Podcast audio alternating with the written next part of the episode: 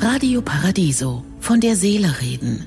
Der Kommentar mit Professor Dr. Klaus Dieter Müller. Die 20er Jahre. Der Philosoph Walter Benjamin nannte die 20er Jahre der Weimarer Republik Laboratorium der Vielseitigkeit. Er nannte vor allem die enorme Vielfalt kultureller und künstlerischer Ausdrucksformen. In Berlin explodiert am Abend die Lebenslust. Die neuen Medien wie Kino und Film, die Öffnung zur Unterhaltungskunst, Revuen, Sex und Drogen ließen das Elend hinter den Lusttempeln im Licht der Meer vergessen. Wir alle erinnern uns an den Bananentanz der Josephine Baker, die in München nicht auftreten durfte, weil Konservative und völkisch Rechte mit diesen sogenannten Nickertänzen den öffentlichen Anstand in Gefahr sahen. Diese Zeit war ein Tanz auf dem Vulkan, wie wir es in der TV-Serie Babylon Berlin nachempfinden können. Gottfried Benn bezeichnet die 20er Jahre als Berlins wunderbarste Zeit, so voll von Talenten und so voll von Kunst, wird nie wiederkommen. Ben konnte nicht ahnen, welche wunderbare Entwicklung Berlin in den Jahren nach der Wiedervereinigung nehmen würde.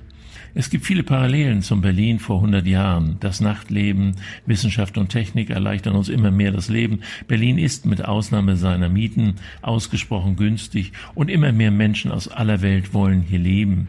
Jedes Jahr wächst unsere Stadt um 70.000 Einwohner. Und wir haben, wie die Weimarer Republik, eine parlamentarische Demokratie im wiedervereinigten Deutschland. Leider gibt es auch negative Parallelen. Wir leben wieder in einer Zeit der Ungewissheiten und Angst. Angst, in dieser Gesellschaft nicht bestehen zu können, den Konkurrenzdruck nicht auszuhalten, der Altersarmut nicht entgehen zu können. Die Planbarkeit der Lebensumstände geht scheinbar immer mehr verloren. Die Kluft zwischen den Erwartungen an die Demokratie und ihren Leistungen ist größer geworden. Und schon versprechen wieder törichte Populisten einfache Lösungen, wo es diese in einer globalisierten Welt immer weniger gibt. Wir aber leben nicht in Armut, sondern in nie zuvor gekanntem Wohlstand. Wir haben in Berlin sicher eine der besten ärztlichen Versorgungen auf der Welt und unterschiedlichste Schulen und 52 Hochschulen mit einer Viertelmillion Studierenden. Großartig. Nur wer die Vergangenheit kennt, hat eine Zukunft, hat uns Wilhelm von Humboldt ins Stammbuch geschrieben. Und ich füge hinzu, und aus ihr lernt. Und da bin ich zuversichtlich. Drei Viertel unserer Menschen zeigt Widerstand gegen die Extreme. Hunderttausende junger Menschen kämpfen für die Natur und Nachhaltigkeit. Wir haben gelernt. Ich wünsche Ihnen einen glücklichen Tag, aber bleiben Sie achtsam.